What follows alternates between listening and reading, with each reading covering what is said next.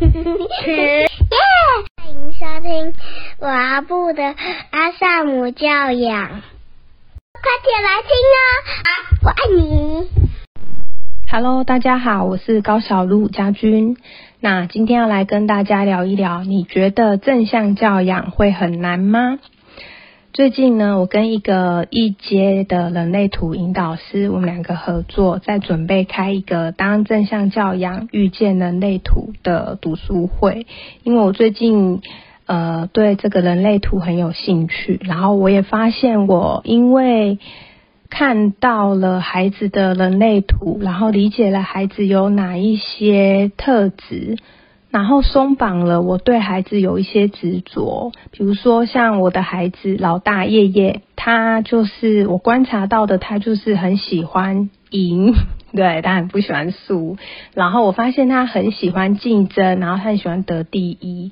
那但是因为我是执行阿德勒正向教养的妈妈，我就很重视合作，然后我很重视不要输赢。那所以我会一直想要把孩子带去我想要去的这个方向。那可是我就这样执行正向这样有四年多，我就发现叶叶这一块一直差不多是这个状态。然后我因为看到了叶叶的人类图，它有一条通道是什么什么第一等人，因为这个不是我的专业哈，就总之就是他会想要的求第一。然后我发现，我看到叶叶的这个特质之后，我反而松了。我觉得说，哦，原来叶叶他他就是这是他的特质啊，他就是会想要追求第一。那我反而会去思考，说我可以怎么样，呃，引导叶叶去利用他的这个想要追求第一的特质，去成为他人生中。呃，可以对社会有贡献，或者说可以去发展他自己的一个动力，那我就不会再那么执着于要他一定要不要竞争，然后不要想要什么都第一名，然后要多合作等等的。我就觉得好像我可以在中间有一些拿捏，然后我也可以欣赏孩子有这个特质，因为至少这个特质我是没有的嘛，我是一个很不喜欢与人争的人，所以我觉得我就可以。去欣赏我跟孩子不同的地方。那最近因为在准备这个读书，呃呃，应该算是课程啦，因为我们没有读书。就我们最近在准备这一个人类图遇见正向这样的课程的时候，我就想了一个题目，想要跟大家互动。那这个题目就是：你觉得正向教养会很难吗？那就目前为止，我遇到的家长，其实蛮多人，他们都会反映，就是真的很难，因为做不到正向教养，就是温和坚定，但问题就是做不到。那我就在想说，如果他很难跟做不到，到底主要的因素是什么？然后我自己列了三点，那我发现这个也蛮适合放在 podcast，就是跟大家分享。那第一个呢，是我觉得是家人不理解，就是我们在做这项教养的时候，有时候是，比如说可能太太很想要用一个温和坚定的方式去教养孩子，可是可能先生不理解，先生会觉得说，我小时候就是被打骂长大的，现在过得很好，成就也不错啊，为什么一定要用这样的方式来教孩子？那我一打或者我一骂，他就听话了，你还在那边好好讲。所以有时候是执行的时候，可能我们没有办法得到家人的支持。然后，比如说我举一个例子，像孩子，如果你孩子年纪还在学龄前，他开始自己吃饭，他应该会常常有翻倒的经验，就是饭翻倒啊，面翻倒啊，然后就整个桌子地上都是。那如果没有学正向教养，以我自己，我的做法一定就会是。啊，你在干嘛？然后请孩子去旁边，然后就开始收拾，然后一边收拾一边很不开心，就开始碎念。诶，吃个饭碗也不会拿好，然后什么不专心等等，就会开始念。那学了真相教养之后，我们就不再用这样的方式对待孩子，我们就会变成。就是孩子他打翻，其实他自己就很挫折，他自己也吓一跳。那我们就会先同理他说：“你打翻了，看见他哭，我们就会说你打翻了，你吓一跳是吗？你很难过是吗？哦，好啊，我知道你很难过。然后陪完他这一段之后，就会告诉他说：“那可是我们还是要收拾。那因为是你打翻的，所以主要由你来收拾。但是妈咪会陪你一起。然后我就会带着他一起收拾，拿卫生纸或者抹布把掉在地上的东西就是咪起来丢掉。然后呢？”再拿抹布擦。那因为孩子他可能四岁多，他有一些事情没有办法做的那么好，没关系，就是我们不要求完完美，只要他有做，那我们鼓励他他有做的部分。那比如说像他拧抹布没有办法拧的那么干净，我就会协助他拧抹布洗干净之后，抹布再交还给孩子，然后他再继续擦，就这样擦几次，其实也很干净了。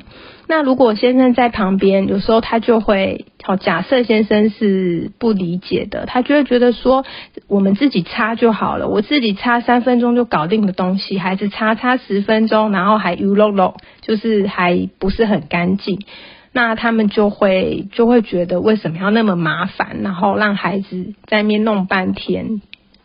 所以有时候真的就是家人不理解。那不过我必须要说，假如孩子他犯了这样子类似的错误，我们经常就是啊，你去旁边我来处理，那就会变成孩子不管是不小心的失误，还是就是真的没有注意的失误，可是他都不需要负责任。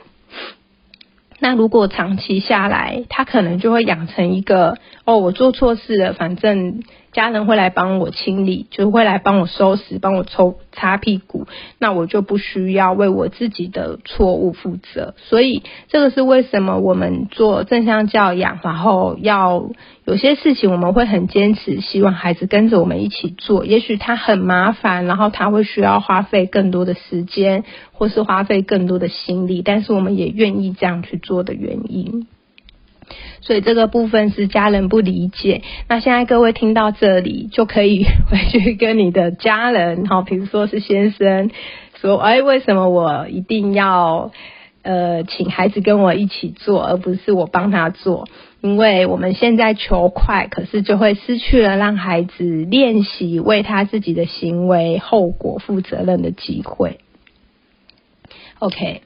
那第二个呢是路人的眼光，比如说我们在做正向教养的时候，我们很强调赋能，就是让孩子有些事情可以让他为自己做主。那比如说像现在天气开始慢慢的转凉，诶，有吗？哦，有啦，有，开始转凉了。那我们有时候会让孩子自己决定他要穿什么衣服。然后可能，比如说在以前，我就曾经在很冷的天，孩子只决定要穿一件薄衣服，然后不穿外套。那妈妈我我本人就是很怕冷，所以我就穿那个羽绒衣。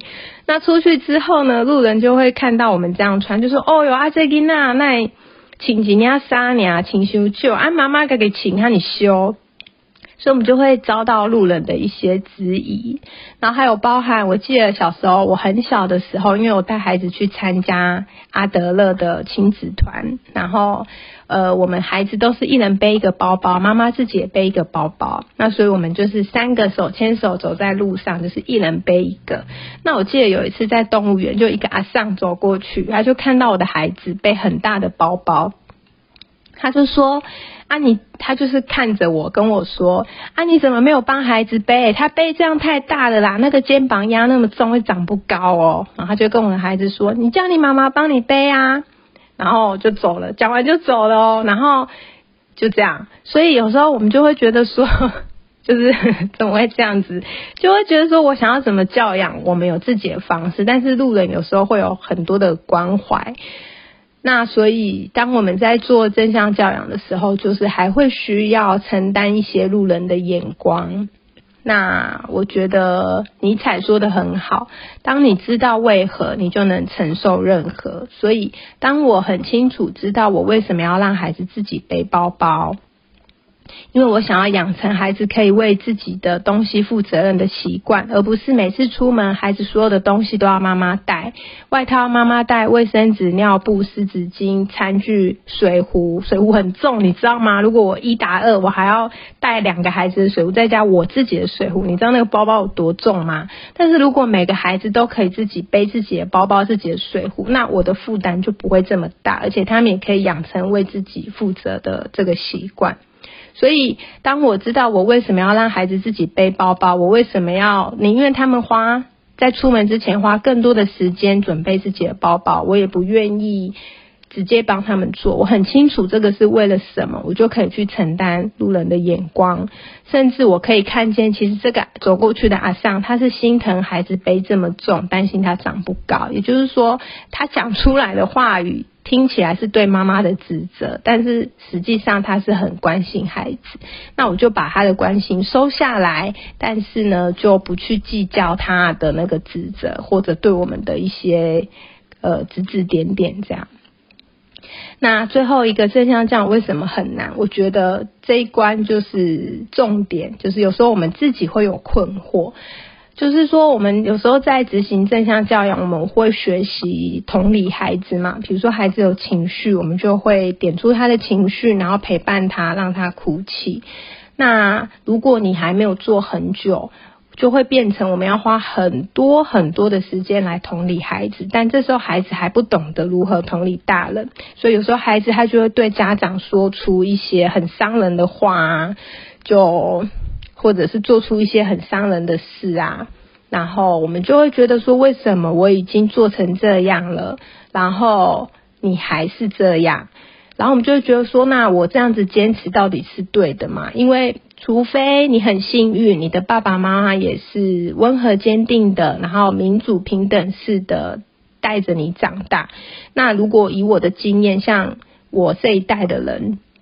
大概我们的父母亲，因为他们是生长在权威的那个时代，所以他们都习惯打骂。那那个年代也没有正向教养，也没有人教他们该如何这样教养孩子，所以打骂是很稀松平常的。那如果我们是在习惯被骂，甚至是习惯被打的环境下长大，我们现在要来做正向教养，其实是一个逆着惯性的教养，所以我们需要花很多的力气去对抗自己的惯性。那当我们这么努力、这么辛苦的想要用更好的方式去对待孩子的时候，有时候却得不到一个孩子有一个好的结果，然后又又再加上刚刚前面两个家人也不支持，路人又指指点点，我们有时候真的会很困惑，会很怀疑说。我我选择这样教养是对的吗？我这么辛苦是为了什么？就会有这样的困惑。所以我觉得在执行这一类的教养的路上，其实有伙伴可以一起执行，彼此讨论这个东西，我觉得是很重要的。那讨论之后，我们内心就会更澄澈，就会知道到底为什么要做正向教养。对，所以今天跟大家聊正向教难不难，然后来谈一谈我自己的看法跟观察。我觉得它如果难是难在哪里？那所以最后今天的结尾，我想就送给大家尼采这一句话：不论你是否决定要执行正向教养，我觉得执行也很好，不执行也很好，因为这世界上本来就可以有很多不同种的爸爸妈妈，也可以有很多不同种的教养方式。像我自己最早在执行正向教养，我也会很。很坚持，然后很硬，就很硬的意思，就我觉得什么事情一定要怎么做才是对孩子好的。那我觉得执行到现在四年多，我越来越松。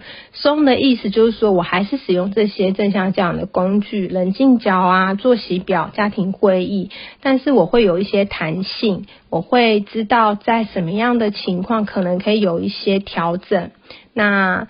在执行上有一些歪楼的状况，就会透过对话去跟孩子做一些理清。所以我觉得，不论是用什么样的教养方式，找到一个呃适合你跟孩子之间相处，然后相处起来你们会觉得很自在、很开心。我觉得。有一个这样子的教养方式是就很好了，就没有一定要什么教养。所以今天就尾声送给大家一句尼采的：“知道为何就能承受任何。”那我们就下次见喽，拜拜！